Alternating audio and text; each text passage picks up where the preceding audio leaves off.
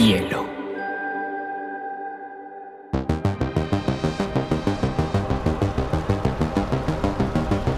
¿Qué tal todos? Bienvenidos a su podcast de confianza sobre crímenes reales y casos misteriosos.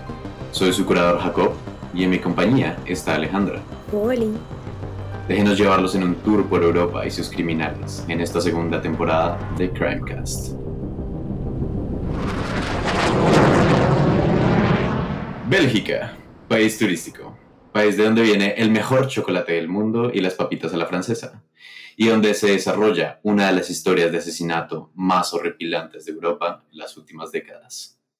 Flandes, Brujas, Bruselas son unos de los destinos más visitados en este país, debido a sus riquezas culturales e históricas, y obviamente por sus papitas a la francesa. Pero no es por eso que estamos aquí, ¿cierto, Aleja? No, no creo. No creo que Crimecast tenga por protagonista papitas a la francesa, la verdad. Uh, ¿quién sabe? Oh, nunca sabe, sí. Nos remontamos al 6 de noviembre de 1956 con el nacimiento del primogénito de la pareja de profesores Victor Dutrois y Janine Lowens, su hijo Marc Dutrois. ¿Conoces algo de Dutrois? ¿Has escuchado algo de él?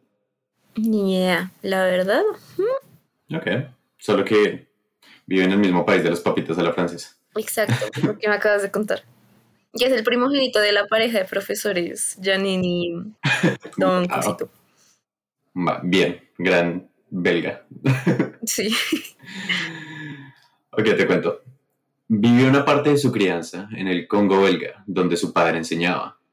Pero con la independización de la República del Congo, volvieron a Bélgica en 1962. Se tiene un reporte de Dutrois, después eh, de varios años, confesó que había sido abusado por sus padres. Sin embargo, este dato no está confirmado. Después de que sus padres se separaron en el 71, Dutrois, a los 15, se quedó con su madre. Y sin embargo, decidió abandonar su hogar a los 16 y en esta época de su vida, para poder subsistir, trabajó un tiempo como gigolo, lo cual explicaría la declaración pasada. Sin embargo, repetimos, no hay fuente. ¿Qué opinas del trabajo de gigolo a los 16 años? ¿Cómo puede esto afectar la psique de un muchacho? ¿Qué opinas? Pues es que no sé, o sea, como que yo siento que igual la mente humana es como muy frágil, entonces como que cualquier cosa, literalmente cualquier cosa, puede como generar como traumas enormes o te puedes fragmentar por alguna experiencia chiquita, pero igualmente muy traumática, entonces Sí, total. Pues- uno se le puede como romper el alma o algo así. sí, uno queda como con esos. con esa forma de ver la vida, supongo. Bueno, pues, a los 19 años, en 1975, se casó con François Dubois, con quien tuvo dos hijos. Pero el romance solamente duró 8 años. Se divorciaron en el 83 y para ese entonces Dutrois ya sostenía un amorío con Michel Martin, quien va a ser un- una parte crucial en este caso, desde el 81. O sea, tres años engañando a su ex esposa. Eh, sus hijos, afortunadamente, quedaron en manos de la señora Dubois. Entonces, eso es, eso es algo bueno. Ya veremos por qué. Martín y Dutrois tendrían después tres hijos y se casarían en el 89, mientras este último estaba en prisión. Prisión. ¿Sabes por qué estaba en prisión? Mm, no más, no, no creo que sea por- porque es buena persona, la verdad. Porque era muy pana. Sí, porque de chill, entonces no, no creo. Ok, verán. Pues Dutrois era un electricista con un pasado criminal que incluye robo de autos, tráfico de drogas, entre otros. En febrero del 86, Dutrois y su entonces novia Michelle Martin fueron detenidos por violar a cinco niñas. El juicio se realizó en abril del 89 y Dutrois fue sentenciado a 13 años y medio de prisión. Es por esto que está en prisión. Martín, por su parte, fue sentenciada a cinco años por ser cómplice en el caso. Pero muy poquito, ¿no? O sea, pues fueron, abusaron de cinco niñas. Y, y el caso, y a la señora exacto cinco años, sabiendo como que igualmente ella después es cómplice, ella sabía, ella probablemente llevó a las niñas a esa situación. Entonces... Qué denso. No, y que, pues ahí empezamos a hablar, es qué dice la familia, qué, qué pasa con las niñas, como, cuáles son todas las secuelas que eso puede conllevar. Y esa es como una de las partes más terroríficas, el saber que ese tipo de cosas pueden pasar y no hay como consecuencias fuertes al respecto. Como que cinco años, en cinco años ella sale de la cárcel y después... Y hay que puede volver a ser... Ajá, exacto.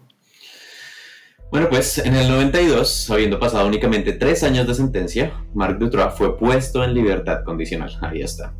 Por buen comportamiento. Este hecho generó que la propia Janine Lowens, la madre de Dutrois, le escribiera una carta de advertencia al director de la prisión advirtiéndole sobre su hijo. ¿Te imaginas el nivel de miedo que tenía la madre de Dutrois para tener que escribirle como una carta al director de la prisión diciendo que su hijo es una amenaza? Terrible, terrible. O sea, pues que tu mamá, pues las mamás siempre son todas como a uno lo apoyan mucho, ¿no? Como, ay, no. Sí, lo aman a uno. Tenía un mal día o tal no, pero imagínate lo, lo, mala persona que era este señor para que la mamá le diga a las autoridades como, por favor, no lo saquen de la cárcel, por favor, por lo que más quieren, no lo saquen de la cárcel. ¿Mm? Sí, qué pánico. Qué pánico si mi mamá, no sé, para sacarme de algún problema en el colegio es como, no, pero es que comió pasta anoche. Debe ser eso. ¿Quién? Esto es puro andar pegado al celular. Sí. Un clásico. ok. Al ser liberado, eh, Marc Dutrois logró convencer a su psiquiatra. Entonces, después de que fue liberado, entonces él dijo como, no, yo era un psiquiatra, porque, ajá. Eh, y pues más tarde estamos dándonos cuenta que ve al psiquiatra es para convencerlo de que está discapacitado y hacer que le dieran una pensión gubernamental y que le recetaran pastillas para dormir y sedantes. Estos son medicamentos que él más tarde va a usar como arma para drogar a sus víctimas. Entonces ya estamos viendo que esos tres años en la cárcel fueron como de meditación psicopática, podría decirse voy a, cuando salga acá, se van a arrepentir de haberme metido acá porque voy a ser mil veces peor. Qué pánico. Horrible. Bueno, como se mencionó anteriormente, Mark Dutroux tenía una carrera criminal bastante amplia y cuando salió de la prisión, obviamente continuó con ella, como era de esperarse. Se dedicó al comercio de autos robados hacia Checoslovaquia. Eran autos lujosos, por lo tanto le traían buen dinero. Eh, Checoslovaquia y Hungría. Tráfico de drogas y otros crímenes violentos. Esto le permitió vivir muy cómodamente en la ciudad de Charleroi, no sé cómo se dice, ah, pero le vamos a decir Charleroi, que tenía un alto índice de desempleo. Allí compró siete casas, la mayoría de estas las mantuvo vacías y usó tres de estas para torturar a las niñas que secuestraba. Pero fue en su casa en Marcinel, donde vivió la mayor parte de su vida, que comenzó a construir una especie de celda subterránea. Es en esta celda donde ocurrirán las más oscuras de sus obras. Así es como comienza el caso de Utro.